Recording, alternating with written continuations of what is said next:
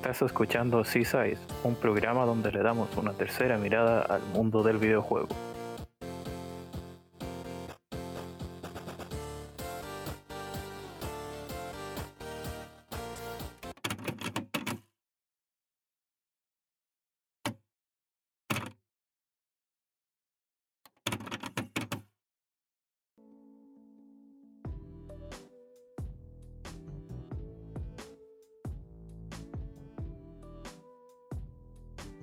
Sean todos bienvenidos a un nuevo episodio de Seaside Podcast, tu podcast eh, no semanal, pero se intenta, donde nos dedicamos a darle esa tercera mirada al videojuego. Como siempre me acompaña Espi. ¿Qué pasa gente? ¿Cómo estáis? Espero que disfrutéis de este nuevo programa. Chols, como siempre, gracias por incluirme. Sí, no, venimos con un, un tema que digamos, estos últimos años siempre ha, dado ya que hablar porque se, digamos, se ha consolidado, integrado dentro de la industria, sumado a eh, un tema que, digamos, siempre ha afectado de una u otra manera al mundo de los videojuegos. Estamos hablando de, primero, las suscripciones, eh, digamos, digitales, eh, gran ejemplo sería Game Pass, pero también tenemos la de Apple, por ejemplo, y también de, la piratería, porque vamos a hablar de las maneras de acceder al videojuego y digamos estas dos vertientes nos parecen no tan contradictorias necesariamente, pero sí una manera interesante de, explorar eso. Sí, la verdad es que, mm, si me permite, Chos, la verdad es que mm, aunque no lo, no lo creamos, eh, ambas versiones, tanto legales como ilegales, por un lado, nos permiten acceder a una cantidad de catálogos bestial y también eh, nos dan formas de ver el videojuego que no imaginaríamos. También se corresponde mucho con lo que hablamos en programas anteriores, así que eh, antes de darle paso a Chols, os recomiendo también pasaros por allí porque algunos conceptos que tocaremos allí también los hemos tocado en los otros programas. Y ya sin más dilación te dejo paso, Chols. Bueno, como siempre, antes de entrar de lleno en el tema, vamos a ir con un pequeño... Eh con la pequeña pausa musical eh, requerida, digámoslo así. Y curiosamente encontré una muy excelente versión del tema antipiratería de Mario Party de Nintendo DS en versión jazz. Así que los dejo y ya volvemos.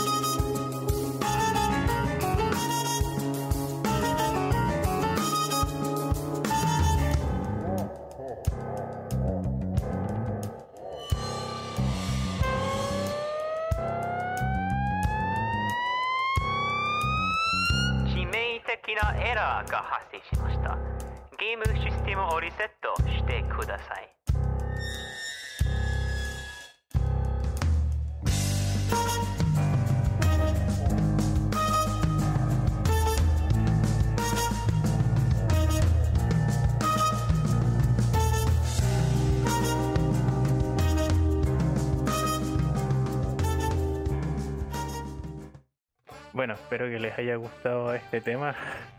cuando lo encontré, no fue hace mucho, digámoslo así, me sorprendió que a alguien se le ocurriera hacer un cover de eso, pero eh, digamos que la, música es súper fructífera cuando, cuando quieres verlo. Mm. Y bueno, ya podemos entrar eh, de lleno en el tema. Yo creo que eh, hablar de suscripciones es hablar de una realidad, como mencioné anteriormente, ya inminente dentro del videojuego, a lo que apunta en el fondo del futuro, especialmente con el, streaming. Eh, ya tenemos cosas como xCloud, con tecnologías que soportan, digamos, el juego en la nube y debido igual al influjo de prácticamente tenemos suscripciones de todo, por ejemplo, pero la música tenemos Spotify, eh, tenemos eh, series a través de Netflix, ahora con Disney Plus, Amazon Prime, etcétera, eh, era obvio que el videojuego se iba a meter en esto y desde hace, no sé, diría yo, los últimos 12 años lo he intentado de una u otra forma y el ejemplo más robusto yo creo que sería el Game Pass. No sé qué opina este.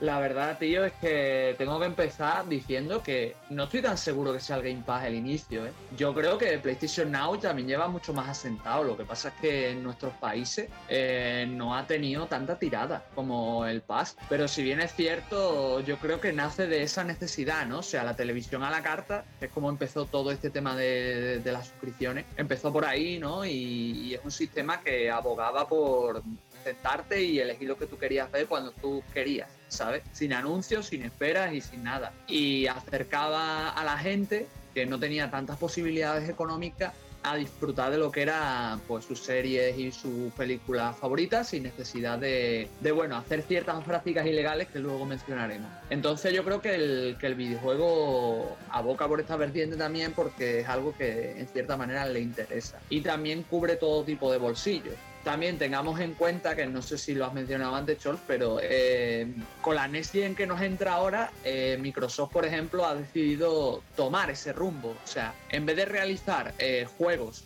potentes como IP, que es, también es su plan, ¿no? Hacer nuevas IP, potenciar las IPs que ya tiene. Su idea es potenciarse a sí misma como servicio y a sus consolas también. ¿Cómo? A través del Game Pass que es su principal baluarte o su principal estandarte durante esta nueva generación, tanto en sus consolas nuevas como en las antiguas, porque Xbox One creo que seguiría recibiendo soporte de juegos nuevos como dos años más, y PC. Entonces es una alternativa bastante eficiente, pienso yo, por el tema de, sobre todo económico, sobre todo la gran cantidad de catálogo que acerca. No sé qué pensarás tú, Chols. Sí, o sea, la primera aclaración no dije que el Game Pass fuera la primera, dije que era como la, la más sólida, porque ah. Si nos remontamos a, digamos, servicios de streaming, yo me acuerdo cuando leía noticias hace ya 13 años sobre videojuegos, eh, empecé a ver este tipo de servicios. Pues, el primero fue OnLive, on, perdón, que, fue un, servicio, digamos, el pionero en esto que terminó siendo comprado por Sony eh, y que,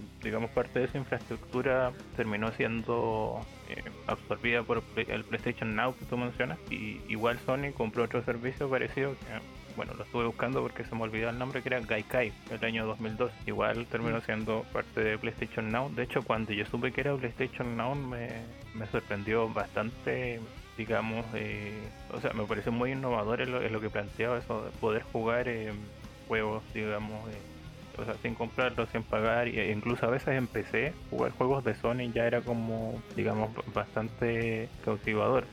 claro, lo que tú mencionas de Microsoft, que mm, ellos eh, tienen ya otra orientación y otro pensamiento debido a, bueno, lo, bien que le ha ido con el Game Pass y, lo que buscan ellos ahora, como un sector del mercado distinto, que en realidad se hizo acerca, digamos, a sus competidores en este sentido, que serían eh, Google y, y Apple.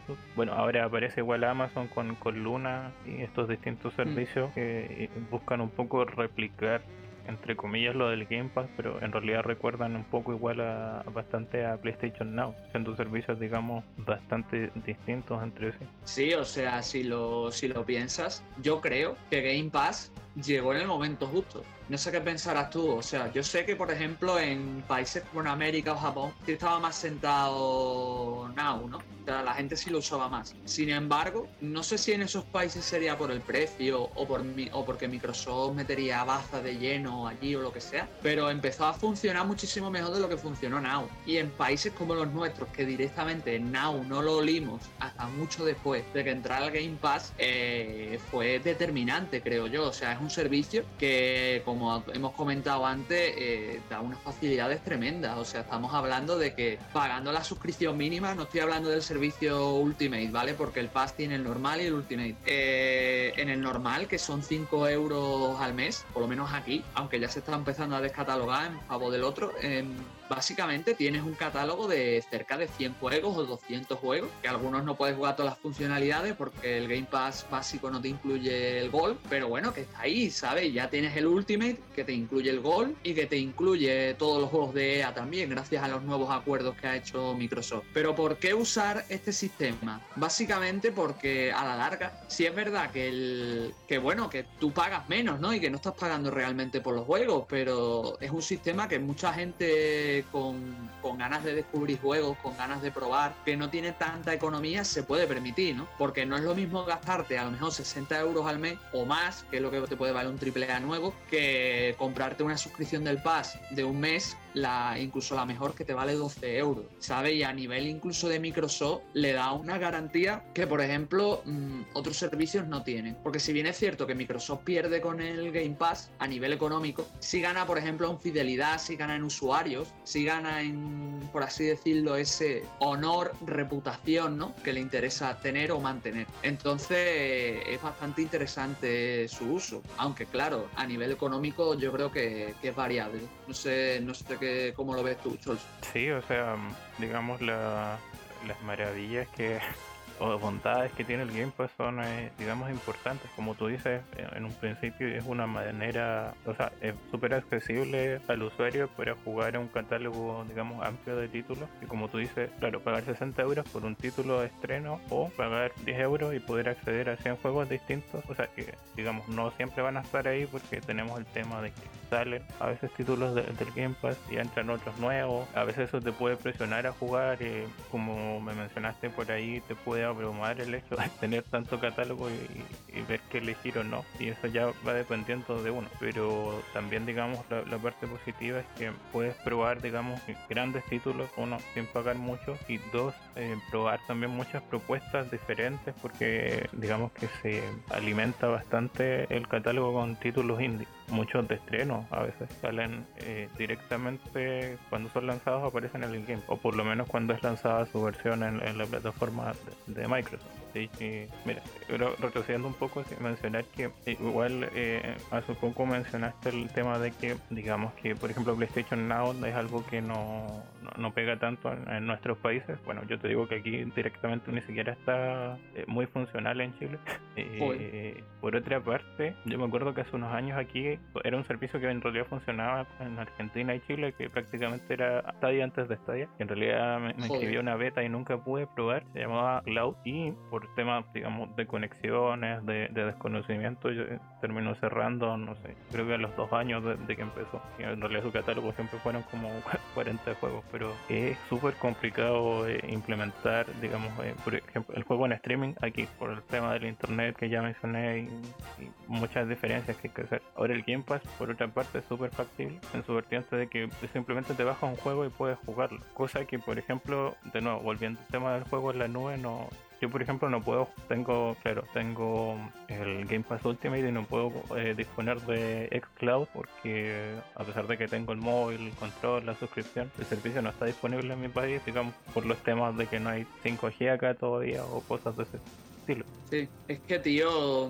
también ahora que lo pienso, es que como claro, la, las situaciones son diferentes aquí como, como en Latinoamérica, pues yo he supuesto que allí también habría acabado llegando el Now, ¿no? Pero parece ser que no. Igualmente, te digo que que eso, es que el Game Pass ha llegado a todos lados, la suscripción es súper barata y te da unas posibilidades que a lo mejor otros servicios no te dan, porque por ejemplo el Now no está mal, pero es más caro que el Game Pass y encima eh, no te cubre el Plus, o sea, tienes que comprarte el Plus aparte, no te viene una suscripción doble o si te viene, que no estoy seguro, creo que es más caro, ¿vale? No como en el caso del Ultimate. Eh, y luego tenemos el tema de que, claro, lo que tú has comentado. Eh, existen muchas otras plataformas, pero yo creo que ninguna le hace sombra a este servicio de Microsoft, pero porque Microsoft ha echado mucho dinero y se ha preocupado mucho de mantenerlo. Eh, no sé si viste la entrevista que, bueno, más bien no sé si era una entrevista o un, o un reportaje que hizo Spencer hablando de cómo adquirían ellos los, los juegos en el Game Pass. No, la verdad es que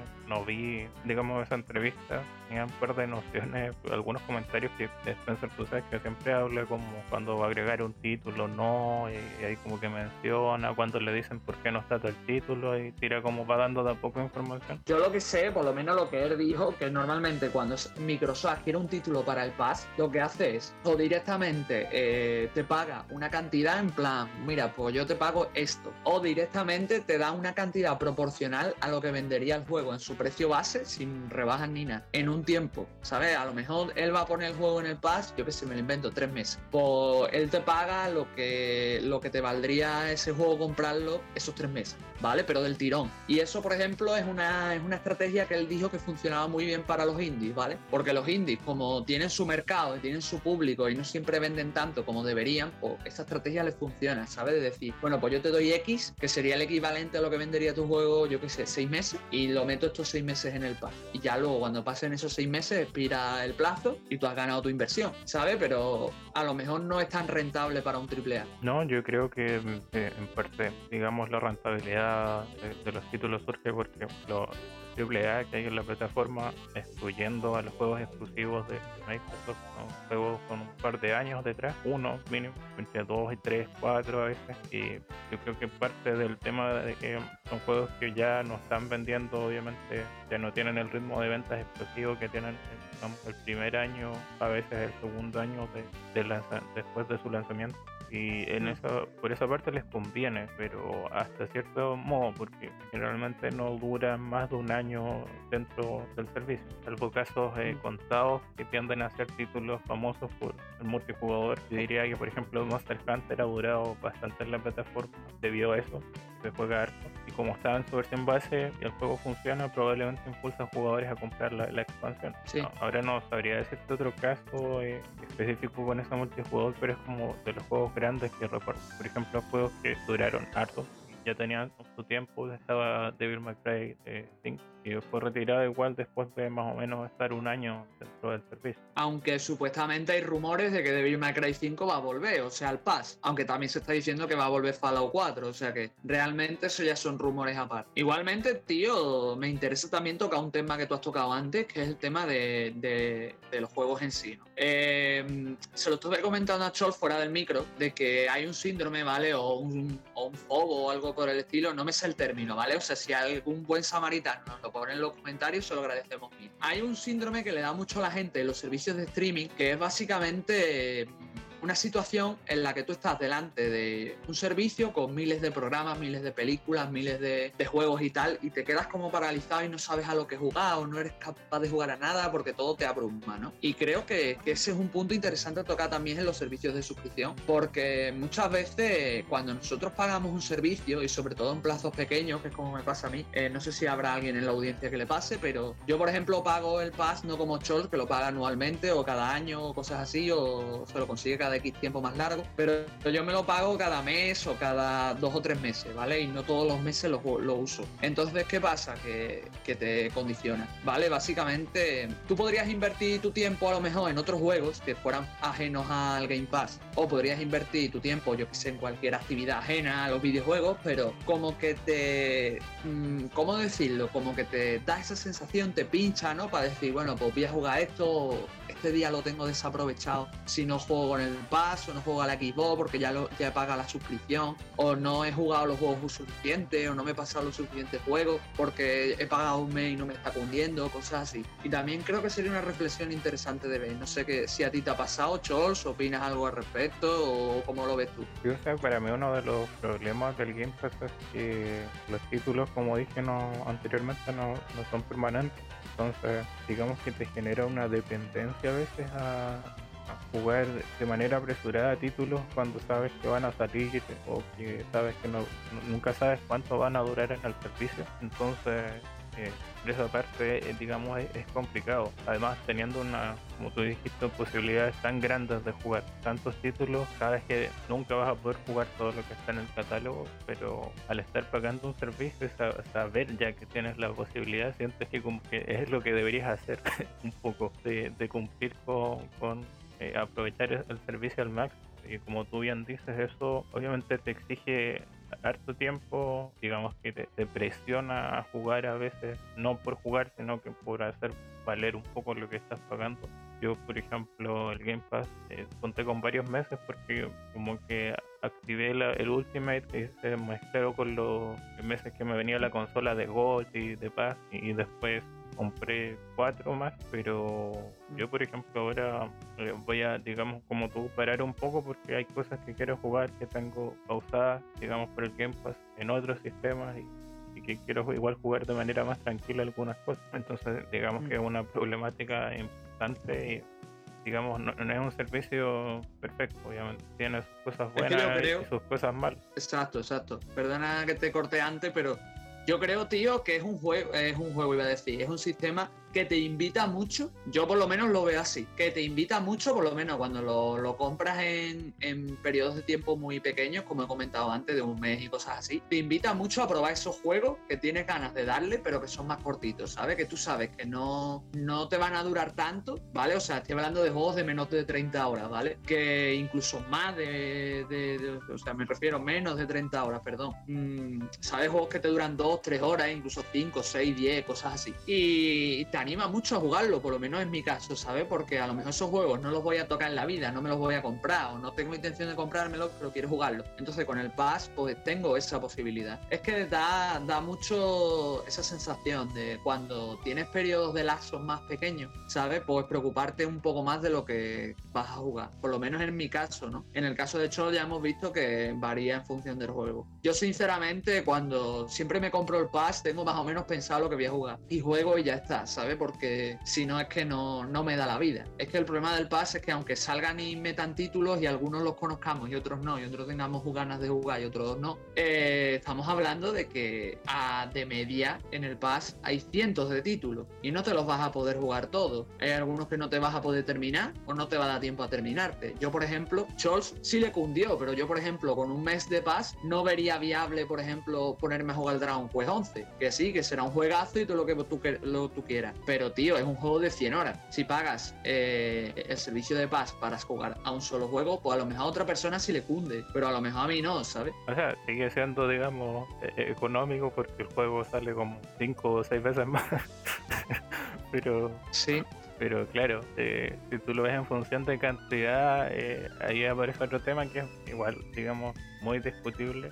Algunas personas lo toman mal. Yo, digamos, lo reflexiono bastante. La, primera vez que escuché que se planteó que es que, eh, no sé, pues hablamos de que los videojuegos son arte, experiencias distintas y, y muchas cosas bonitas, pero digamos a la hora de pagar siempre buscamos pagar lo menos posible. Y en muchas Mm. ocasiones como que, o sea, yo no, no es que no peque de eso, igual cuando puedo aprovecho, o sea, es discutible en muchos sentidos, que tratamos a los juegos como cosas a granel también, como 10 juegos son más que uno, a veces, es como que haces esas comparaciones, no, pues si aquí 30 juegos y con este juego, con lo mismo juego uno, no es como, no estás viendo los juegos necesariamente como, digamos, un producto eh, distintivo, sino que como casi como objetos de valor y, no, no hay manera, digamos, de traducir un videojuego en calidad o en, o en sistemas de ese tipo.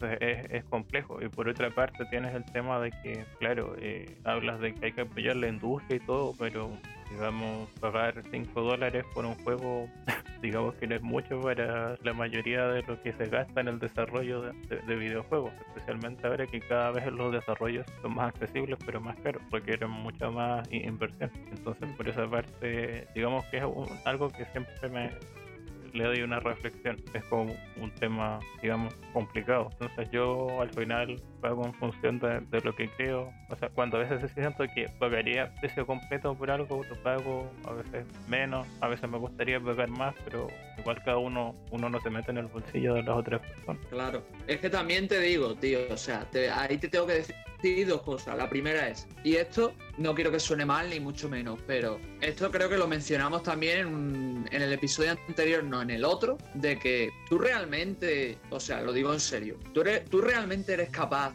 de discernir la calidad de un videojuego sin probarlo, por mucho que leas review. O sea, es que volvemos al tema que se tocó entonces, o sea, sin pruebas sin demos, sin ningún tipo de contacto con ese videojuego, vale, tú tienes una impresión de otra persona, pero tú no has probado el videojuego. Entonces, el Pass te da mucho esa posibilidad, ¿vale? De acercarte a ese juego, de probarlo, de ver si te gusta, de no, de sí. Pero ¿qué pasa? Que luego tenemos el tema de que el Pass nos da mucho la posibilidad de jugar muchas cosas diferentes de muchos tipos y demás. Entonces, esto hace que vayas probando determinados videojuegos y que si vivimos en la sociedad que vivimos, que también lo hablamos en ese episodio, donde eh, se prima mucho lo inmediato, lo rápido, eh, lo de usar y tirar y demás, pues como ya dijimos, no hace dos episodios, sino hace uno, eh, no vamos a poder jugar ni vamos a poder comprar todos los videojuegos del mundo. Entonces, el pass te ayuda, como por así decirlo, a limpiar backlogs, ¿vale? O sea, limpiar listas de pendientes, o si queréis el término en español. ¿Qué pasa? Que eso hace que pierdan calidad los videojuegos, sí, pero también te alivia un poco el bolsillo, ¿no? Seamos sinceros. Eh, yo hace poco, por ejemplo, jugué la trilogía de Crisis en el pass y yo no pagaría por la trilogía de Crisis, señores, lo digo, lo siento mucho. Yo sé que hay gente que le gustará mucho los juegos de, de Crytek, los aplaudo, no es mi caso, o sea, a mí me gustaron, no me disgustaron, pero no soy fan ¿vale? Y no, y no pagaría por ellos a lo mejor, ¿sabes? Entonces, tenerlos en un servicio donde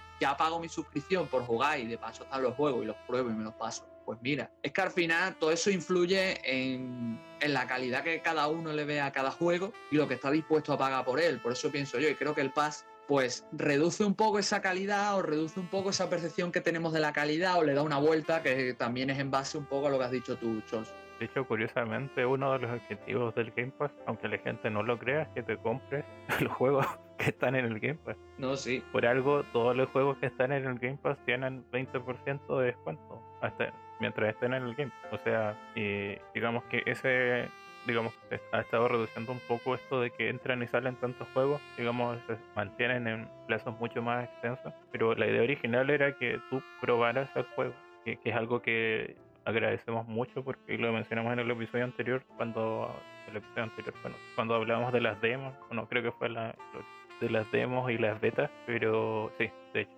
fue el 4 de que es súper bueno que tengamos la posibilidad de, probar títulos para hacernos una idea si realmente queremos esos títulos ¿no es cierto? entonces de hecho esa era la, idea original del, del Game Pass ¿qué pasa? que Microsoft vio que el servicio le funcionó tan bien que, digamos, se fue deformando un poco a que se mantenga con la suscripción. Obviamente todavía mantiene esa característica que mencioné del descuento, pero que tú posteriormente te, compres el título que te falta. Yo a veces lo, lo, he pensado, digamos, con algunos títulos, por ejemplo con el Kingdom Hearts, que igual son juegos largos y cuesta sobre todo saber qué jugar o no. De hecho, a mí como que a veces digo voy a jugar esto y dicen agregan tal juego al Game Pass y cambio mi, mi orden de que quería jugar completamente. Por ejemplo, me, duele abandonar el, eh, la suscripción ahora que van a agregar tres Yakuza, pero como dije es complicado en ese sentido. Y digamos, si lo comparamos otros servicios, igual hay características distintas. No sé si conoces GeForce Now, por ejemplo. Sí, lo que pasa es que no, tuvo tanto éxito, ¿no? Que yo sé. Todo lo contrario. Mira, ¿qué pasa con GeForce Now? Para empezar, uno es gratuito y tiene una versión de pago. El tema es que lo que mencioné siempre, eh, estos servicios generalmente están soportados entre 10 a 15 países, son generalmente Estados Unidos, eh, varios países europeos, generalmente está España, Japón, algunos latinoamericanos sería o Brasil o México nunca los dos.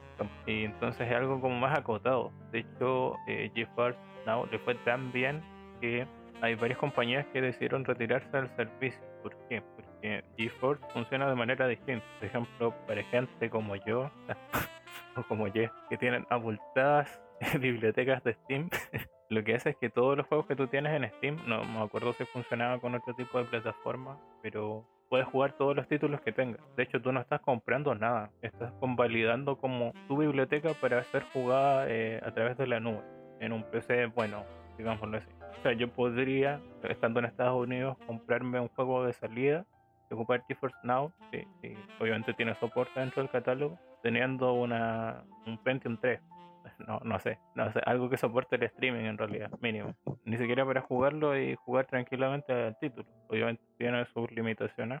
Por ejemplo, la versión gratuita puede jugar máximo una hora. Cuando la hora acaba, eh, se te desconecta y tienes que volver a conectarte y puedes seguir jugando. Ahora la versión de pago eh, tiene más posibilidades como jugar 6 horas seguidas. O sea, es algo que se está digamos, acomodando. ¿Qué pasó con GeForce Now? La beta podía jugar prácticamente todos los juegos y cuando las compañías vieron que en el fondo sí perdían digamos dinero de una u otra forma se empezaron a retirar eh, progresivamente no recuerdo bien qué compañía eh, no sé si Square Enix eh, sacó todos sus bueno no era Rockstar sacó todos sus títulos el tiro cuando salió la versión final de, este servicio Tío, pues la verdad es que no sé, no, no me alientan mucho tus palabras, Chol, porque si me dices que la mitad de las compañías se han retirado de GeForce Now, ¿qué te queda? ¿Sabes? Además que es un servicio que soporta tus juegos, ¿no? No sé, yo es que no estoy tan puesto. Yo sé que se anunció en España, pero apenas estuvo tirada. No sé siquiera si llegaba a tener soporte aquí. Yo sé que se anunció y que hubo colegas míos que lo siguieron y tal, pero no sé cómo acabó la cosa. Por eso pensé que mal, porque no se habla más del servicio. O sea, yo no, no he escuchado más hablar de él, ni he visto nada más de él a partir de, ese anuncio que te comento, ¿sabes? Claro, o sea, eh, digamos que la problemática principal con estos servicios es lo que mencionaba. No, yo creo que se quedan demasiado en ciertos países, al fin y al cabo. Yo intenté probarlo y obviamente me dijo no, no ha soportado en tu país todo el tema. Lo mismo que me pasó con, digamos, con eh, PlayStation Now, que instalé todo, activé la suscripción de gratuita, o sea, la prueba gratuita, intenté jugar Bloodborne y cuando llegué al Play me salió servicio no soportado en su país. Qué bien. Sí, lo, lo mismo. Eh, digamos, ahora el catálogo de juegos es, digamos que de 400 juegos, 500 juegos estoy viendo. Ah, mira, soportan Uplay y Epic. Puedes jugar hasta el Quake Oh, eh, con Ray Tracing, el Quake 2. De que te ganas. Y se supone que van agregando, digamos, más cosas con el tiempo. Ahora quedó muy opacado por esos golpes que mencioné que le dieron compañías como Rock. Mira, chistoso porque puedes jugar el Train 2 o el Train 2 y el 4. Pero no está el 1 ni el, ni el 3. Bueno, el 3 para qué va a estar.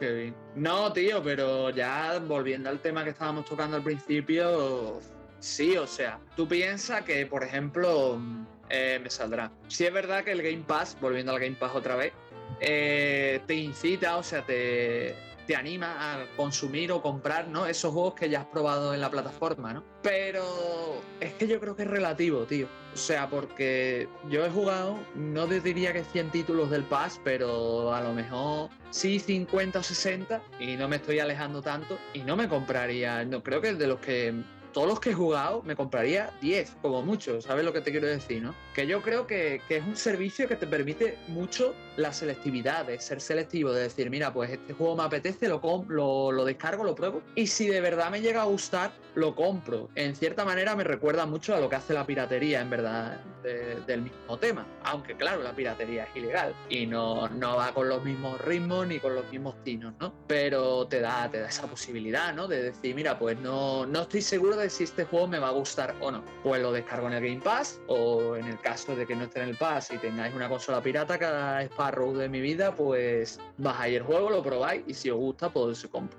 Yo creo que, es una estrategia de también como que legalizar, ¿no? Ese, ese consumo masivo de videojuegos que tiene la gente. Y que queramos o no, la piratería sigue muy fuerte a día de hoy. Eh, ayer justamente leí una noticia de que Nintendo está tirando varias páginas españolas de venta de accesorios para piratear la Nintendo Switch, por ejemplo. Y, es algo que yo creo que ha permeado de siempre y de toda la vida y que también es algo que pues, tiene su, su controversia, ¿no? Yo creo que la piratería también es un tema difícil de tocar y que a fin de cuentas, quieras o no, aunque no sea legal, te permite algunas cosas que el Pass pues, no te permite o incluso las mismas. No sé qué pensarás tú de todo esto, tío. O sea, yo encuentro que eh, el Pass igual, bueno, la piratería obviamente más, eh, desvaloriza mucho, digamos, a los juegos en el sentido que mencionamos. O sea, me- eso de, mira, puedes bajar cualquier juego y jugarlo.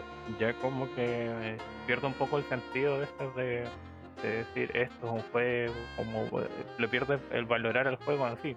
Dice, puedo bajar esto, después este y así. Digamos, el, el tener lo que tú mencionabas de este síndrome sin nombre de, de tener tantas posibilidades, eh, digamos que le quita valor a producto. Al final los videojuegos son productos y, y pasa. O sea, yo no encuentro a veces tan complicado hablar de, la piratería porque digamos que siempre vamos a tener esta, digamos, un pensamiento un poco distinto y similitudes evidentes con España, pero Latinoamérica tiene una, una historia bien, bien curiosa con la piratería, obviamente.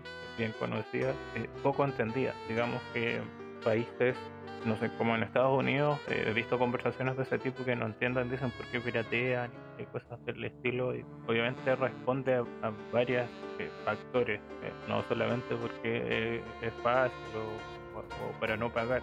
Hay distintas cosas y de hecho hay efectos positivos detrás de la piratería que igual voy a desarrollar un poco más adelante, explicando obviamente todo ahí la historia prácticamente. Vale. Yo, si me permite, Scholz, eh, me gustaría dar un poco el punto, un punto que pasa muy, muy aquí, ¿no? Por lo menos que he visto yo en mis entornos cercanos y de, la gente que he estado compartiendo información en internet, ¿no? Por lo menos de, España me refiero. Ya con, tu punto de Latinoamérica, pues hacemos comparaciones. Básicamente, o sea, yo desde que era niño, eh, la piratería aquí en España siempre ha estado muy mal vista. Sin embargo, es algo que se usa mucho.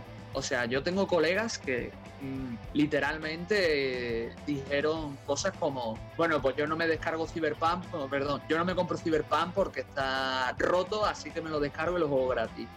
CD Projekt no se merece mi dinero. O eh, tenemos casos como los legendarios cartuchos piratas de la Nintendo DS, quien viva en España pues los recordará porque son míticos. O sea, todo niño del 2007 al 2012 o 13 eh, que tenía una Nintendo DS tenía un cartucho pirata. O sea, yo creo que ibas al game y no te vendían eh, un juego, te vendían un cartucho pirata con 50 ROMs y, así era, tío. O las PSP piratas, que también son muy famosas. El, el, caso histórico, yo no lo viví, pero el caso histórico de la Dreamcast, que aquí eh, se vendía la Dreamcast literalmente a cholón porque estaba muy barata y la gente la compraba especialmente para piratearla y algunas veces para usarla de emulador. Y es una realidad, tío. O sea, uno de los grandes problemas que hay aquí, por lo menos, es que el, valor que le damos a los videojuegos es muy poco. Y ya no solo ese, y es que el poco valor que le damos eh, choca mucho con la, economía que tenemos o, la cartera ¿no? que tenemos. Y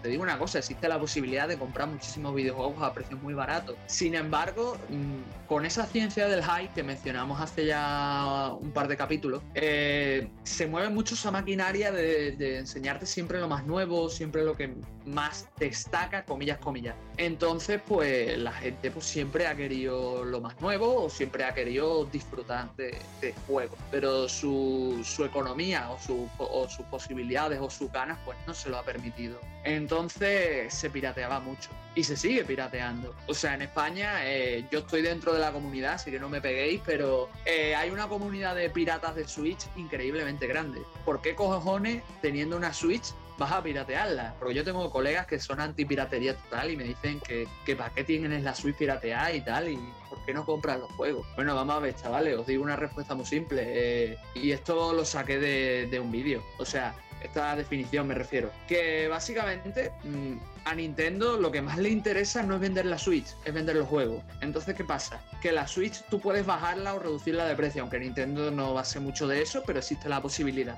O sea, las industrias, las empresas ganan más con los juegos que con las máquinas, que con las consolas. ¿Qué pasa? Que Nintendo eh, tiene una política de precios abusiva, o sea, no, no es exclusiva de aquí de España, ¿vale? O sea, se hace en todo el mundo. O sea, Nintendo mantiene sus precios de manera global, no me estoy refiriendo solo a España. Y esto ya es conocimiento sacado de muchos lados de experiencias personales y demás. Entonces, ¿qué os esperáis, tío? O sea, yo, no solo en mi caso, ¿vale? O sea, yo tengo colegas y he tenido amigos y conozco gente de internet que se ha comprado la Switch y la ha tenido muerta de polvo, pues, toda su vida o casi toda su vida útil. O sea, yo mi Switch, literalmente tengo 5 o 6 juegos comprados. ¿Por qué? Porque no me da el dinero. Es que eh, hay gente que no entiende o le molesta que la gente piratee, pero es que hay gente que piratea porque no tiene los medios para piratear. O sea, perdón, para comprar. Entonces piratea. Y yo, por ejemplo, soy el primero que piratea, pero luego me he comprado juegos, ¿vale? El, el yo qué sé, es que este ejemplo no es del, de piratería, pero pues eso, por ejemplo, en el caso de River City Girls, pues yo lo, no lo he comprado, pero lo más probable es que lo compré con el para el equipo porque lo jugué en el pass. Pero por ejemplo, hay juegos como el Daemon por máquina, que yo lo pirate en Switch, y lo más probable es que lo, lo compre, ¿vale? Y si tuviera los medios, lo más probable es que comprase algún que otro juego. Pero hay juegos que no compro directamente por economía y hay juegos que directamente no compro por el hecho de que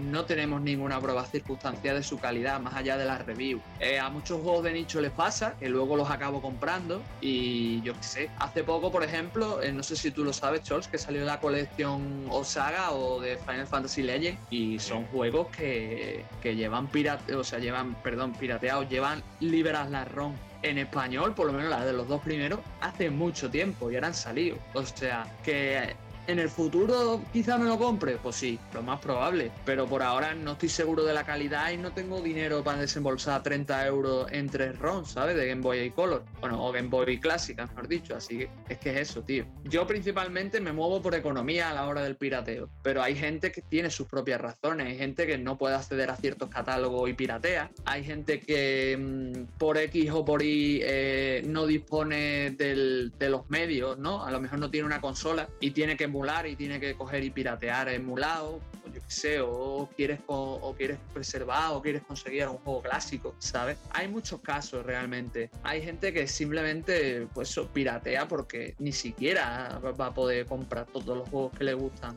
¿sabes? Y ya no tienen por qué ser solo de España. Y ya me, me he enrollado más que las persianas, así que le dejo a Chols. Si me dejo algo, Chols, ya me, me corriges tú y me das tu opinión. Sí, o sea, tú igual mencionas mu- muchas cosas interesantes. O sea, yo la primera, igual ya hablamos un poco de cuando hablaba de la- los juegos a graneles, que Nintendo quizás es de las pocas empresas que hace valer los precios que en realidad debería valer un juego, digámoslo así. Digo, yo hablo desde el tema de que los desarrollos son súper costosos. Ahora, eh, viendo los precios de la competencia, obviamente sabes por dónde ir. Yo, consolas Nintendo, les he comprado muy pocos juegos, por lo mismo que mencionas tú. Pero cuando tuve, por ejemplo, la PlayStation 3, o sea, ahí la tengo, ahí la miro, está aquí al lado. me refiero a que cuando la, la ocupaba más, antes de tener la One, eh, le compré una cantidad.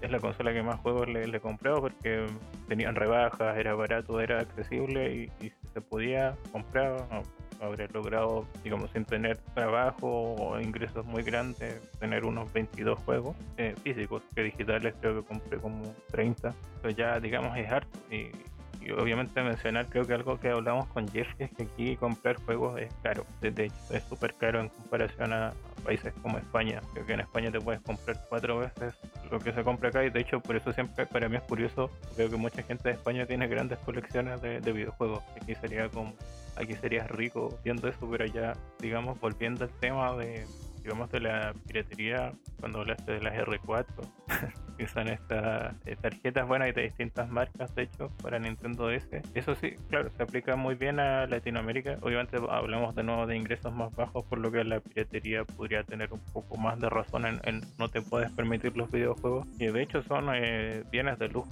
Bienes de lujo, o sea, claro, suena como que cosas de ricos, no. eh, bienes de lujo eh, en realidad tienen relación con que son cosas que en realidad no son necesidades básicas, digámoslo así. En el sentido de que son lujos que te das para disfrutar de algo, como puede ser una película, la música, etcétera. Eh, ahora bien, eh, lo que tú mencionabas, hay gente que juega por X motivo. Yo, por ejemplo, hay gente que, eh, digamos, jugarla hace bien también, puede ser eh, terapéutico y que no tenga plata y se le priva esa posibilidad igual es, triste. Por suerte ahora existen, digamos, juegos gratuitos también. Es algo que anteriormente no, no se encontraba dentro de los mercados de videojuegos, por lo tanto, eh, no, no hablemos de las mismas dinámicas eh, comerciales. Ahora ya inicio con mi, repaso a, digamos, a lo que doy. No, no puedo hablar de Atari, por ejemplo, porque no, no lo viví. Pero, digamos, desde Nintendo existieron, por ejemplo, aquí consolas clónicas. eh, por ejemplo, en Argentina se vendieron más Segas piratas que, originales y, fue un gran mercado para Sega. Lo, lo mismo pasó inicialmente con Brasil, donde Sega es, es bastante famoso. Perdón de corte, o sea, para preguntarte, o sea, que yo recuerde en, en Latinoamérica, perdón, me, me- me- porque estoy que no estoy. En Brasil, ya no sé si en otras partes de Latinoamérica, eh, que yo recuerde, la Mega Drive, la Saturn y todas esas se seguían comercializando, ¿no? Sí, bueno, lo que pasó con Brasil, eh, mi hermano estuvo un tiempo ahí y me contó, me hablaba de que los videojuegos eran carísimos. De verdad y son, son bienes de lujo. Tenían como tres veces el precio que, que tenían acá en el 2013. Comprarse una PlayStation 2 era un lujo, por ejemplo. Y por eso tenían como más fuerte lo de las consolas más clásicas como de Sega. De hecho, creo que el único lugar donde se lanzó la Master System 3 fue en Brasil. Eran casos curiosos como que el cuarto juego de esta saga Illusion de, de Mickey Sega fue que se lanzó, claro, en Game Gear, y, pero tuvo lanzamiento en Master System en, en Brasil, solo en Brasil. Una cosa muy, muy curiosa. Fue desarrollado por el estudio de, de Yuzo Kochiro, pero sí, y con Argentina no, o sea, no es tan extremo como Brasil, pero sí que, por ejemplo, es uno de los países que podría decir seguero, curiosamente, por lo menos en, en los, hasta los 90, que después, digamos que perdió fuerza y apareció Nintendo y Sony. Y de hecho Sí. es curioso porque en Latinoamérica generalmente los países fueron más de Nintendo. O sea que igual tenemos de diferencia con, con Europa. Es Y- más, tío, o sea, perdón, te corto otra vez. No sé si tú lo sabes, pero España hasta la llegada de PlayStation también era mucho de Sega. ¿eh? Es más, mucha gente, eh, por ejemplo, Saturn sé que no. Sé que vendió bien aquí, pero no tan bien como esperaban. Pero Dreamcast, gracias a- a la imagen de Sega, ¿no? Y un poco al tema de la piratería, las consolas vendieron de lujo. Lo que no vendieron tanto fueron los juegos. Pero, coño, vendieron bien, ¿sabes? O sea, es que llegó PlayStation y, y se comió a, a Sega. Bueno, se comía a Sega y se comía a Nintendo, ¿sabes? Y, y a día de hoy España, por lo menos lo que es mi país, es pro play. ¿Sabes? O sea, todo el mundo o muchísima gente juega a la Play. Es malo, estuve hablando con Jeff una vez y me dijo que en Costa Rica también pasa mucho, que la gente es mucho más de Sony. Aunque claro, no, no me acuerdo al 100% de esa conversación. Pero algo así me dijo. los piperos. sí, o sea, aquí igual ya. eh, o sea, Chile fue súper fue super Nintendero. De hecho, si jugabas cualquier cosa, las mamás te decían, ya estás en el Nintendo, cosas. Como sinónimo de videojuego prácticamente. Hasta que ya eh, Sony, digamos, igual por el influjo de la piratería, el tema de que los precios, obviamente, ganó harto terreno ya. eh, Igual, digamos, a pesar de la piratería, por ejemplo, eh, uno de los pocos países donde se lanzó el modelo plateado eh, PlayStation 2 fue en Chile, por ejemplo, curiosamente. Entonces, la marca sí, sí pegó. Ahora, en qué idea estaba antes de. Te voy a decir una cosa. Eh, Josué Irión, ¿tú sabes quién es? El de los Nintendos. Sí, Sega, PlayStation, ese- whatever. Ese no será de Chile, ¿no? No, ese es de, de Centroamérica. De hecho, vino súper cerca de mi casa, o sea, a la ciudad que queda más cerca. No me preguntes por qué, no quiero saber, obviamente no fui. Pero anduvo cerca. en verdad. Sí. En verdad, el Cholo estuvo en la manifestación el primero, ahí levantando la manita. diciendo los japoneses. Epilepsia, sí. Ah, sobre lo que mencionaba sí, de, de Europa. eh, eh, la verdad es que sabía que, de hecho, vi un video de, no sé si conoces a Marc Roland, que es un- de, de Barcelona, no me equivoco. O el Fund, Buah, no, no me suena. No me suena, no me suena. el Fund tampoco.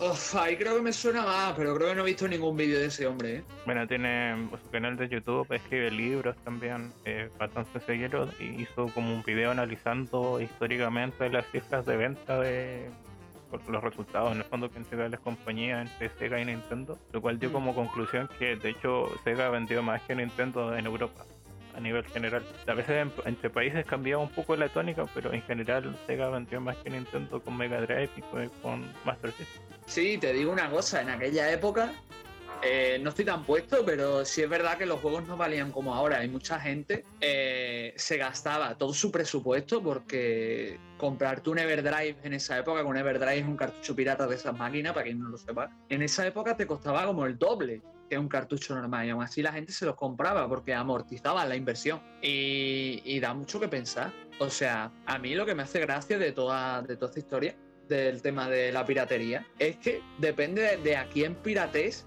o de quién esté pirateando, hace un daño o no. Me explico. Eh, básicamente, por ejemplo, pongamos el Super Mario 3D All Stars, ¿no? El, este, estas tres runes putronas que sacó Nintendo para Switch, ¿no? Que, que las vendió en plan a precio de oro y, y con sistema FOBO. Pues estas tres runes valen 60 pavos, por lo menos aquí en, en España, ¿no? Ya en Chile no sé el precio. Eh, igualmente, mm, tú piensas que esa, esas ROMs, vale, hay mucha gente que las compraría, Pero ahora te pregunto, yo por ejemplo, ¿no? Que soy una persona que siempre tiene el dinero contado y demás, y cuando tengo dinero pues me lo acabo gastando en otras cosas, o si me lo gasto en juegos, me lo gasto en juegos de, otras de otras máquinas porque suelen ser más baratos. Yo hubiera sido cliente potencial de ese título, pregunto. O sea, yo que tengo cinco juegos de la Switch y que me costaría la vida encontrar ese juego a un precio óptimo para poder comprarlo, incluso en ofertas digitales, porque creo que todavía no ha bajado ni a 30 euros y está a punto de caducar la fecha límite, por cierto, de, su venta. Yo hubiera sido un, un cliente potencial, realmente. O sea, yo hubiese comprado ese juego y otra persona que apenas tiene recursos y tiene la Switch hubiese comprado ese juego. Y sabiendo que es un juego mm, multitudinario como es que pierdan una venta o dos o incluso 10.000 ventas cuando venden millones, les hubiera supuesto tanto daño? Es ahí mi pregunta, ¿sabes? Porque pasa con muchos juegos. Hay muchos juegos que, que son multimillonarios, o sea, es como si, yo qué sé, como si pirateo el Breath of the Wild, por ejemplo, por ponerte otro ejemplo, que es un juego súper descargado de, de, la Switch y súper comprado también. O sea, es un juego que mucha gente tiene de una manera u otra. Y estamos hablando de que ese juego, si yo a lo mejor, yo por ejemplo lo tengo comprado, pero si un colega mío lo piratease, ¿de verdad afectaría a toda la recaudación que ha hecho o hizo en su momento? Ese es el tema. No es lo mismo, por ejemplo, que un chaval que a lo mejor ve un indie y le gusta, pues lo piratea. El del indie no va a ganar lo mismo que el que gana Nintendo. Y Nintendo no le va a suponer gran pérdida que se vendan 10.000 copias menos de su juego. Pero a lo mejor que hace un indie sí le va a suponer un palo que no se vendan 5.000 unidades de su juego y que la gente lo piratee, ¿sabes? De hecho, por ahí vi que Nintendo puede funcionar a pérdida como 10 años con todo el dinero que tiene, pagando todos los sueldos, todo. Así que o sea, plata no les falta. Ahora, el tema que tú bien eh, mencionas, eh, obviamente al tipo, a una empresa a otra le afecta más por lo mismo, por la cantidad de, colchón, digamos, económico que tienen detrás. Y, pero también, eh, digamos, los, que piratear, no sé, un juego, o sea, si tú pirateas estrenos, podríamos decir que sí estás haciendo algún tipo de, digamos, de, de mal, de daño, claro, de daño a, a, los desarrolladores o a las empresas, e, etcétera, porque supone que es la época que va a vender. Ahora, si lo piensas bien, eh, la persona que piratea rara vez, eh, o sea, en general, tiene en la cabeza decir, pero me voy a comprar el juego. por lo menos eh, inicialmente. O sea, la persona que empieza pirateando, que ahora digamos, puedo explicar un poco de lo que mencioné cuando dije que podía ser positivo, que es que, bueno, en Latinoamérica digamos, desde la PlayStation, se podría decir más allá de los clónicos y estos pertucios de 100 juegos en uno, no tampoco era una afección tan grande en cuanto a pérdidas. Tampoco esos 100 juegos en uno nunca eran 100 juegos distintos. Eh, sí. En la Nintendo, por ejemplo, eran pérdidas concretas, eh, digamos, a, otros títulos. Al final eran consolas que se vendían bien y todo. El tema es que llega PlayStation y la facilidad que tenía de, piratería, obviamente eh, permitió que, recuerdo que en la feria, en tiendas, varios lados, incluso en el retail mucho tiempo. O sea, no a ese nivel que te vendían juegos así como en estas torres de CDs y te decían, revisa cuál quieres. Bueno, estos álbumes después ya con, más cuidado y te los llevabas a precios irrisorios. Digamos que actualmente el precio de un dólar, dos dólares por juego. Juegos comprarse, no sé, el Final Fantasy VII, En ese mm. tiempo el Parasite Eve, el Chrono Trigger, el FIFA, el Resident Evil, etcétera Claro, obviamente, pero por ejemplo acá, eh, claro, no había una había una afección a la empresa y no porque porque acá nunca existieron distribuidores, digamos, oficiales de, de, Nintendo, sí, de Sony pasó mucho tiempo, de Microsoft igual, o sea, tomó su tiempo. Las dinámicas eran distintas, no es como que llegaran de manera oficial los títulos aquí, y si llegaban eran los menos. Y mucha gente igual descubrió juegos de nicho incluso, eh, que les llegaban juegos japoneses traducidos a Europa como tenían desbloqueadas las consolas. Lo mismo pasó con PlayStation 2, que las tiendas te vendían esta PlayStation con esta consola con el chip Matrix, por ejemplo. Te decían PlayStation 2 desbloqueada tanto eh, consolas, mm. o sea, en tiendas, digamos, establecidas y oficiales. Como que, o sea, no sé cómo sería que, el retail en España, pero con la tienda donde tú comprabas, no sé, comida, eh, ponte tú o, o ropa, al lado te estaban vendiendo consolas desbloqueadas. Entonces, igual era como súper irrisorio. Y hablando, por ejemplo, con Kendo, con Jeff, me dijeron que e- era así. De hecho, se arrendaban consolas piratas para jugar por tiempo por el tema de que la accesibilidad. Ya, ¿qué pasa? Con PlayStation 3, de 360 no, porque es una consola que igual se pirateó acá, aunque igual cambiaron un poco de dinámica. Esta gente que pirateaba de pequeños creció, y esta gente crecida ya tenía sueldo y estaba acostumbrada a jugar el sistema PlayStation. Digamos, Xbox no, aquí no importa mucho, lamentablemente. Y PlayStation 3 no era una consola, digamos, fácil de piratear.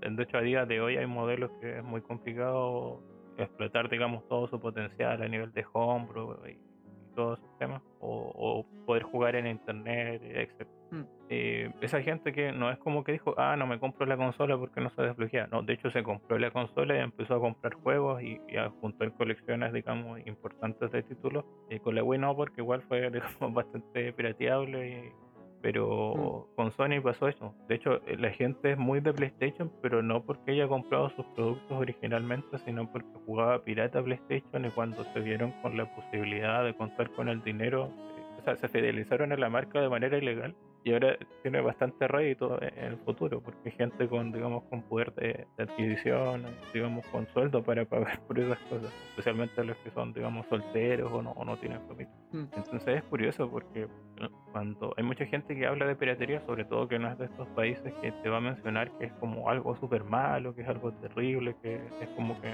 no para todas las ocasiones y, y de verdad en algunos lados ha generado como cosechas importantes a largo plazo. Especialmente aquí que te mencioné que juegos que no llegaban se jugaban pirata y terminaron haciendo que, no sé, 10 años después se pagara harto por productos de la misma marca. No, sí, es gracioso porque si lo piensas, tío, eh, yo creo que la piratería es buena y mala en función del momento en el que se piratee, como te dije antes.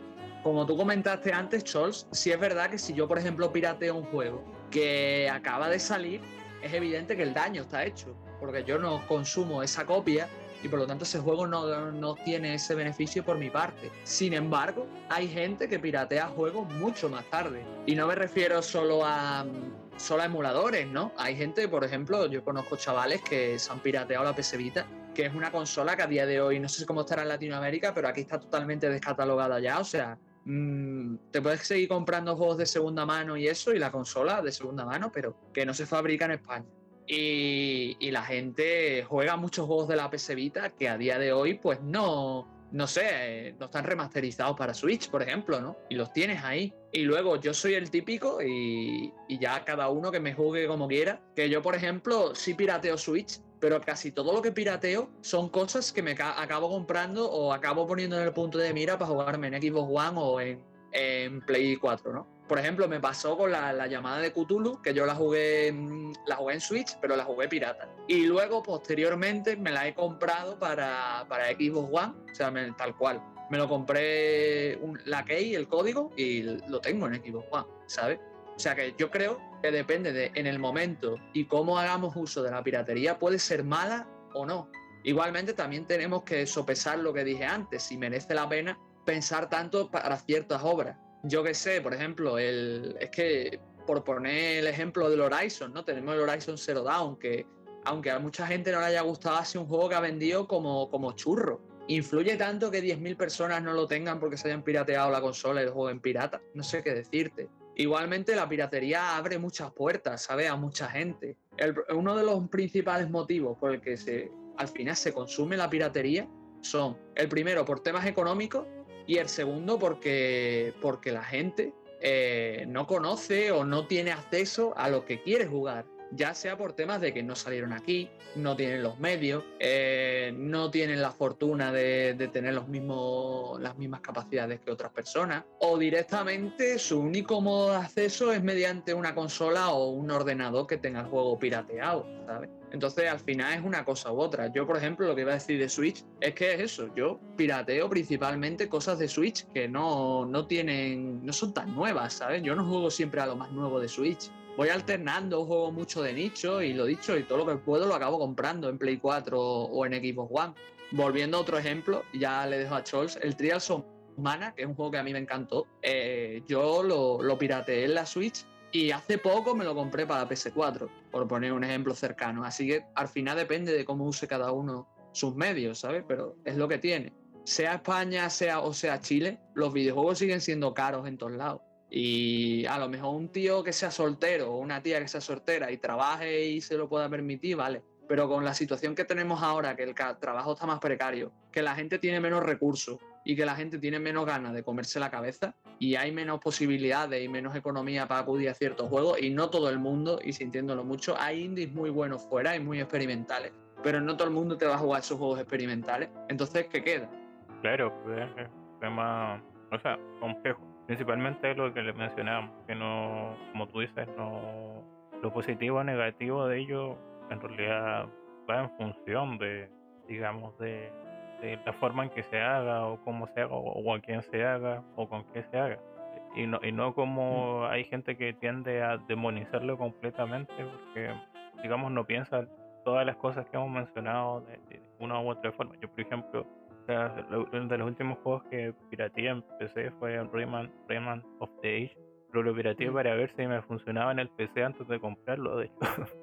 Como que probé, me anda el juego, funciona, desinstalar, comprar en Steam e instalar. y de hecho fue chistoso porque me agarró el save del juego pirata. pero así que era como en el tutorial. Pero dije, ah, bueno, no me creo un personaje y ya está listo. Así que mm. eh, es una herramienta igual que puede ser valiosa, como dijimos, según el caso. Eh, como hablamos anteriormente, sería súper bueno poder probar juegos antes de saber si los vas a comprar o no realmente que te gustan. No jugar 5 horas, pero digamos hacer como una pequeña idea con un, tiempo corto del juego igual completo. Como dijimos, las demos no rara vez muestran la, la realidad título. Realmente, realmente, tío, perdónate corto otra vez, es que yo pienso que varía mucho.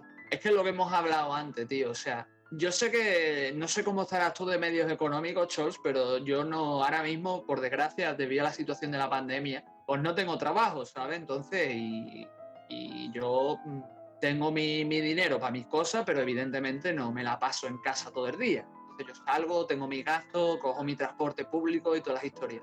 Entonces yo no me puedo permitir, y lo digo en serio, que ole vuestros cojones si de verdad todos los meses os podéis permitir un triple A 60 euros. En serio, os aplaudo, pero no mi caso. Y sé que hay juegos que se devalúan con el tiempo, también lo sé, pero no todos tenemos los medios ni las posibilidades para jugar todo lo que queremos.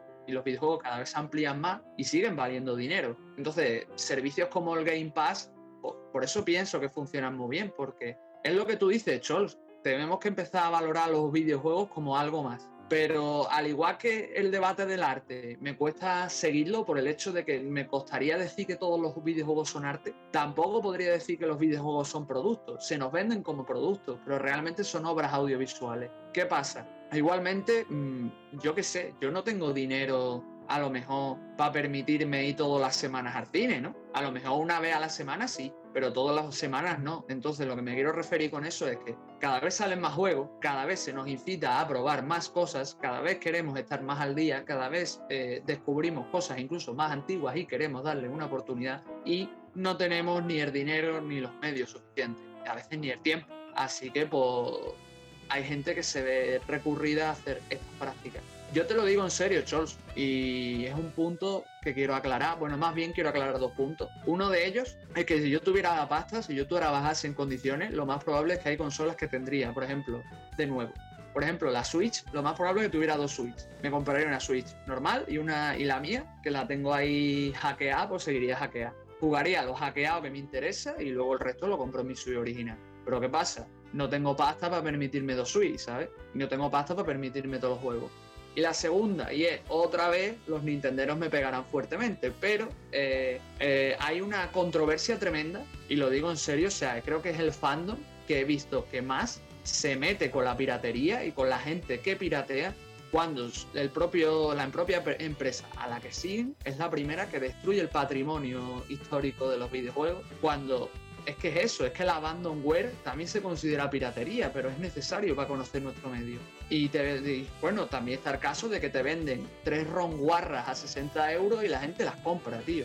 Y las ROM no tienen apenas trabajo detrás. O yo qué sé, tío, te, te, te venden la, la Collection Saga, que eso también es parte de Square pero te venden una colección de tres juegos por 30 pavos, estamos hablando de 10, 10 euros por ROM, de unos juegos que te vienen con unas mejoras prácticamente irrisorias y sin traducción, que yo sinceramente normalmente no me molesta la traducción, pero tío, es que está la traducción ya en internet, que estamos hablando de juegos de hace 20 años, que los juegos de hace 20 años no cuesta traducirlos, o 30, ¿sabes? Pero bueno, en fin, mmm, yo creo que, que da para una parte. No sé si tú quieres añadir algo más.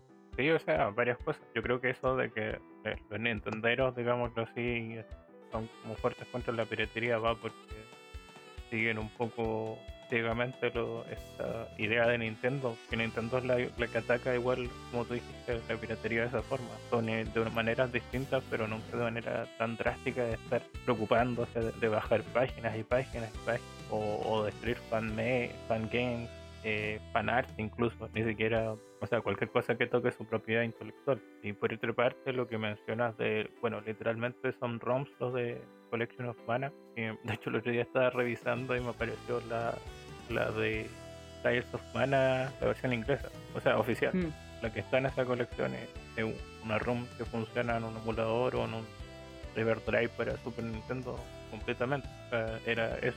Como mencionamos, es una lástima el tema de la traducción. Pueden escuchar el episodio anterior que, eh, sin ser, digamos, el tema central, se habló bastante del tema. Sí, digamos que igual el tema de los servicios que tú mencionas o, o de, el costo de la vida son cosas a considerar. Yo, por ejemplo, eh, igual estoy cesante hace bastante tiempo, eh, principalmente por, por, la pandemia, porque mi, mi, rubro prácticamente no funciona en pandemia, que es la, la educación, mm. especialmente si no estabas contratado ya. y o sea, por el tema de, de, los gastos funciona porque me han llegado con algunos dineros, digamos, alguna subvención, podría decir, de, cierta forma. Y ahí la, yo administro en función de, como dijiste, de mis propios gastos, no todo va a videojuegos, ¿no? hay que vivir de, de algo también, así que es, hmm. es complejo. Y, el llamado es a, o sea, lo que mencioné de, de intentar entender, o sea, no aceptar, entender la piratería funciona de muchas formas distintas y a eh, utilizar igual medios eh, como el Game Pass o otros sistemas de suscripción que digamos nos ayudan bastante a acceder al catálogo y tampoco eh, gastas tanto. Yo te diría que si eres un jugador más, más que sigue más la ola, ¿no? Más la ola de lo nuevo y más incluso los clásicos, algún que otro clásico, indie y tal, yo creo que el Game Pass te viene muy bien, pero pasa como algunos otros servicios de streaming, como por ejemplo le pasa con Crunchyroll y cosas así, que si tú te quieres poner al día con juegos más clásicos o quieres probar ciertas cosas, o te toca tirar de piratería para buscar abandonware o series clásicas, o te toca tirar de, remaster putres. Y te soy sincero, yo por ejemplo el Collection Saga, sinceramente, si fuese mi... Pero si yo no tuviese la Switch pirata, porque realmente la... Eh, para quien no lo sepa, una vez que tienes la Switch pirata, si te conectas a internet es fiambre. O sea, la Switch se te convierte en el pisapapeles más bonito del mundo. Entonces, pues, pues eso, pues no me la puedo comprar. Si no, lo más probable que en algún momento me la compraría. Pero mmm, os soy sincero, o sea, a día de hoy hay estudios que han tirado de, gente como el clan Dylan o gente así para que les hagan las traducciones o se, la, o, se las cedan. Entonces, no necesitas siquiera gastarte dinero o incluso puedes darle una compensación al grupo que tradujo y meter la traducción en el, en el juego. Y estamos hablando de de gastar, menos. ¿Qué pasa? Que como Square Enix sabe que Saga es una franquicia que literalmente aquí no va a vender dos mierdas, veremos a ver si en América igual, pues se han esmerado muy poco con el, con el Collection, ¿sabes? Igualmente, mmm, tenemos ahí también la, la ROM de, de, Mario, la de Super Mario 3D All Star, que me sigue pareciendo un robo a todas luces y que juega con la nostalgia y el, el cariño de los Nintendo. Yo sinceramente pienso, y ya creo que este es otro tema para otro podcast, que eh, tú no puedes ser fanboy de nada. Como seas fanboy estás vendido, porque las empresas no, no se preocupan de ti realmente. A ti lo que les interesa es que tú... Eh, cojas esa conexión con el producto o con la marca y luego sangrarte en más de un sentido, ¿sabes? Por lo menos así lo veo yo, por eso prefiero mantenerme neutral en ese sentido. ¿Qué pasa? Porque tampoco me gusta piratear, yo compro muchos juegos, ¿eh? Tengo muchísimos juegos de PS4, tengo muchos juegos de equipo. Eh, hace un tiempo, que esto ya que me preguntaste antes, Chols, hace un tiempo eh, en España se pirateaba también mucho la PlayStation, ¿vale? O sea, yo mis primeras consolas fueron una Game Boy Color y una PlayStation. O sea, si escucháis el capítulo 3 de mi podcast, donde lo hablo con Jopis, ahí está, por si os interesa. Eh, y yo tuve la PlayStation pirata, tío. O sea, mi padre se la dio a un informático de su empresa y me la pirateó y me la trajo piratear. O sea, yo en esa época era un niño, no sabía ni qué era piratear, ¿vale? Y, y tío, yo jugué a los Spiro pirata y 20 años después he saldado mi deuda y los he comprado en la equipo y los tengo los tres en la equipo, ¿sabes? O sea que yo creo que al final es en función de cómo seamos y cómo usemos los, medios, en fin, para no repetirme más. Sí, yo creo que hay que quedarse con eso último que, mencionaste en el fondo. También, bueno, lo que tú dijiste, el tema posible de, de cómo funcionan las empresas. eh, hay uno bien bueno, de hecho, eh, habla harto de Nintendo en YouTube, se llama eh, un video de eso de un youtuber mexicano que se llama Esquizofrenia Natural, que abarca muy ah, bien sí, esto sí sé quién es. que abarca muy bien, eh, digamos, eh, el tema y cómo funcionan las empresas, el tema de la fidelización, el, el caso de Nintendo en particular, o de Disney o cualquier empresa. Yo creo que o sea, más o menos le dimos un buen repaso a la la relación entre estas suscripciones y la piratería y los efectos y, y las cosas que hay detrás.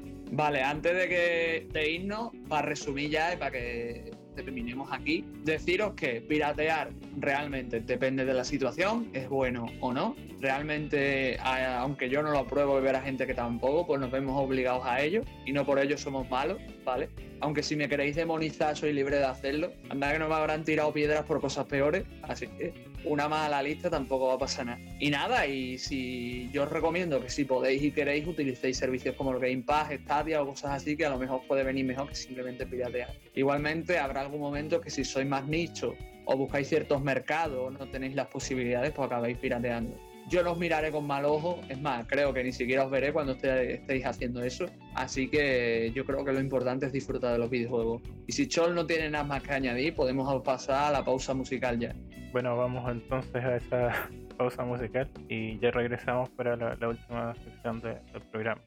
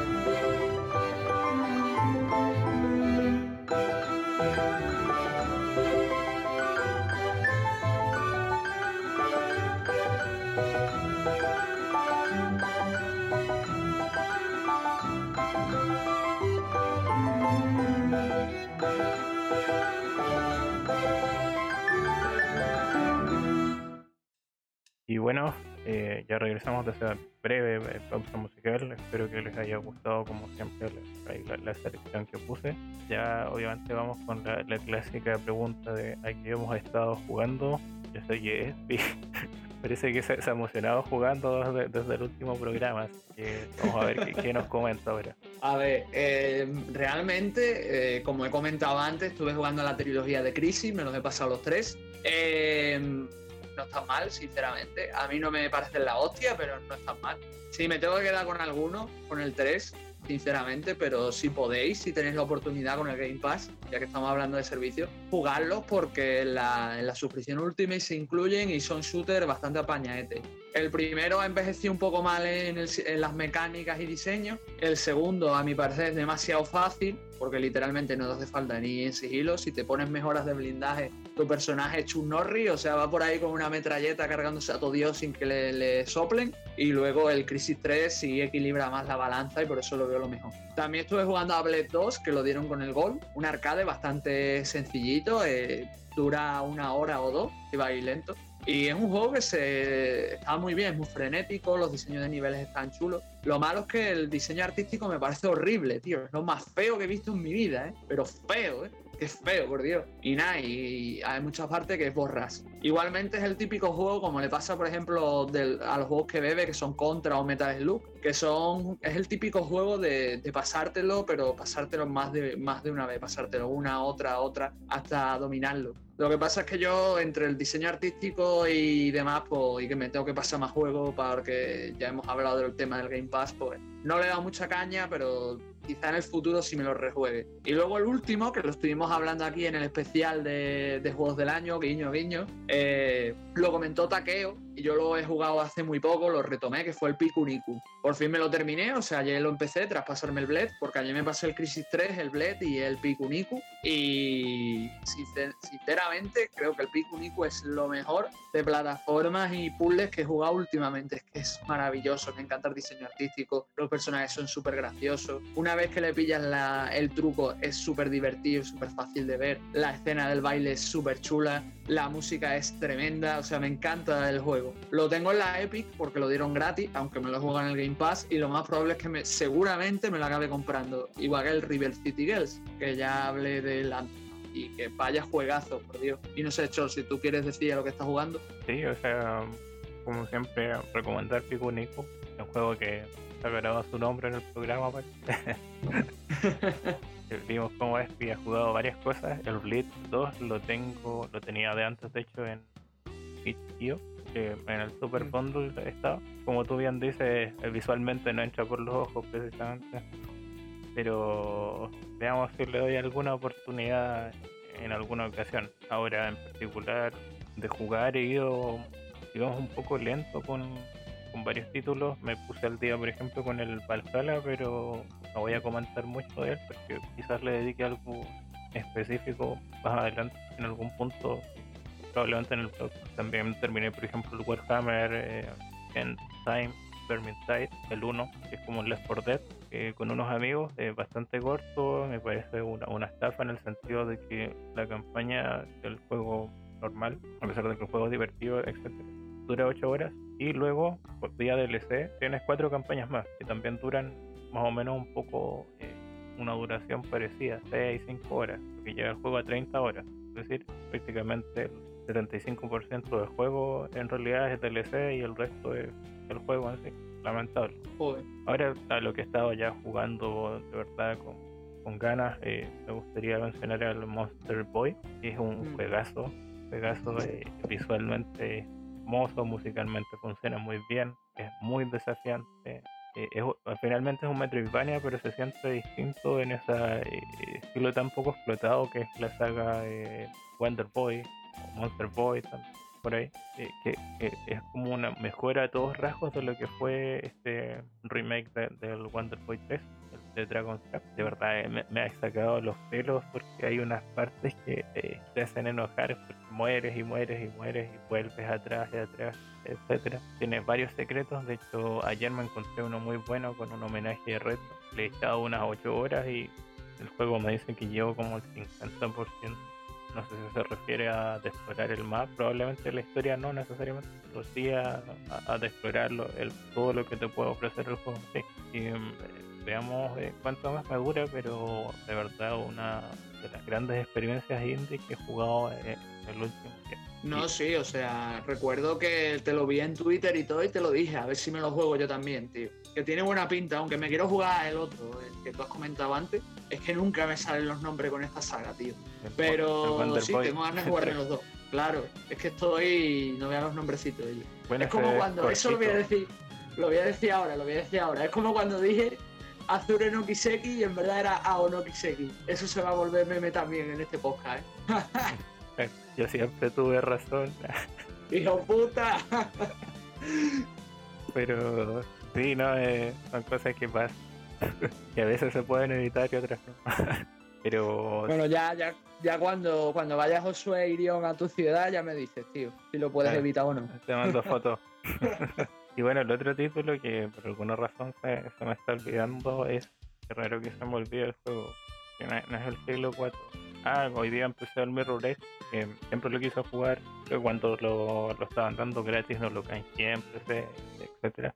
Eh, me llama la atención el planteamiento del juego. Un juego en primera persona donde lo principal es el plataformeo, correr, esquivar más que disparar. Ya obviamente me llama la atención. Visualmente tiene muy bien. Miren los primeros dos episodios a veces me cuesta un poco sin calcular la, altura o los saltos bajo ese sistema, pero la trama se, trata un poco y, el ritmo de juego es bueno. es de agradecer. Estoy jugando por el ¿cómo se llama? EA Play, que tampoco me quedan muchos días, pero por lo que viene es un juego tan largo, digamos que lo, estoy disfrutando a su red. Ah, y bueno, se me había olvidado, pero con un amigo estamos jugando Starbond, como el Terrario. Soy malísimo para el oh. juego, mi plataformeo es horrible, pero horrible. Eh, además no me interesa craftear nada, ni hacer casitas, ni nada, solo voy a avanzar hacia adelante y morir, porque en realidad muero más cayéndome que por los enemigos, porque voy saltando tipo Mario. Solo muero, pero está eh, bastante divertido. Estamos viendo si un amigo se incorpora igual al juego para ver si lo, terminamos de explotar. No, es un juego tan corto, pero lo tenía ahí juntando polvo hace rato. Pues el Starbound siempre quería jugarlo yo, tío. A ver si algún día me lo pillo y jugamos algo. Y del Mirror Edge, la verdad es que yo lo yo nunca lo he comprado. O sea, no sé si te acuerdas cuando EA lo dio gratis en PS3. Y yo lo tengo por eso, básicamente. O sea, yo lo tengo en mi PS3 todavía y. A ver, no está mal, pero me parece que, que es un poco disonante. Las mecánicas están chulas, pero luego como que no casa bien con lo que quiere contar, ¿sabes? Porque habla de revolución, habla de distopía y demás, y luego te ves la, las calles súper limpias, te ves todo vacío, la policía solo te persigue a ti, ¿sabes? Y demás, y no sé, me, parece un poco eso. Aparte, el combate de Mirror Edge, que te obliga a combatir en unas partes, o sea, hay una misión que tú no habrás llegado, Chols, que es de las últimas, pero tienes que pelear en una torre con espejo, con pistolas, y evidentemente es un desastre, se manejan muy mal en pelea. Eh, después el resto del sistema va bien. Y la verdad es que es cortito, creo que dura 5 o 6 horas. Yo me lo pasé en dos tardes. ¿eh? Sí, vi que duraba como 8 o 7. Así que debería andar bien si no me dejo de caer a abismo, pero no, no debería haber mucho problema. Yo creo que en el fin de semana quizás ya lo consigue, espero, o el lunes. Para darle a otras cositas que me descargué varios juegos por, porque abandoné el Torchlight pensando que quizás más adelante lo retome con más tiempo de game. Tenemos un comentario mm. en iVoox, un comentario muy, muy, muy, muy grande que dice: Lelo. Yonako muere. Ese es el comentario por parte del, señor Andrei, un, clásico que veamos si se llega a pasar por estos lares en, alguna ocasión o una persona que tenía el podcast Diario del Héroe, tuvo otro podcast. Digamos, de videojuegos en el País Vasco que ahora no recuerdo perdón por eso. Tiene un podcast sobre Irule con Yonako igual y también eh, tiende a participar de manera constante en Quartz Quadrant Podcast, que es el podcast de Yonako que obviamente recomiendo que, lo escuchen. Y bueno, vamos llegando al final de este episodio. De nuevo encontré que salieron, digamos, cosas interesantes de los temas que nos planteamos abordar No sé cómo lo viste tú. Sí, yo lo veo bien, Chos. Lo que sí me preocupa es cuando salga mañana de mi casa que aparezca un Nintendo y me empiece a tirar piedras, tío, porque ya es la segunda vez que me meto abiertamente con uno, ¿eh? No importa, ahí tendrás tus piperos de Francia. No, pero ha sido, ha sido un tema muy... Yo lo digo siempre, siempre que me citas y hablamos salen temas interesantes. La verdad es que me alegra que podamos hablar de estas cosas y sobre todo en este formato porque, bueno, cada vez estamos más, más cercanos a lo políticamente correcto, ¿no? Y lo bueno que tiene este podcast es que podemos hablar un poco de lo que queramos sin que nos tiren piedras por ahora. Pero bueno, ha sido un tema muy, eso, un poco controvertido y yo creo que cada uno tendrá su opinión. Lo suyo es que nos lo dejéis en los comentarios si alguien quiere opinar. Y por favor, ellos, si me tiráis piedra que sean romas, no que tengan punta, ¿vale? Que si no sangro. La cara no, que es actor. No, yo creo que próximamente se viene el Spiegel muere en los comentarios. Usuario N. Estaría guapo, ¿eh? Sí, Spiegel anti-N, tío. Claro. Mario te dice que te, vaya- te vayan a llegar los, los Yakuza a la casa. Los, ya- los Yakuza de Nintendo. Dios mío. Y nada, y lo dicho, muchas gracias por escucharnos hasta el final. Un saludo a todos, que os vaya bien y esas cositas. Nos escuchamos en el próximo programa. Eh, recordad que si vaya a piratear antes, antes que eso, no se lo digáis a ningún Nintendero y poco más. Hasta luego. Thank you.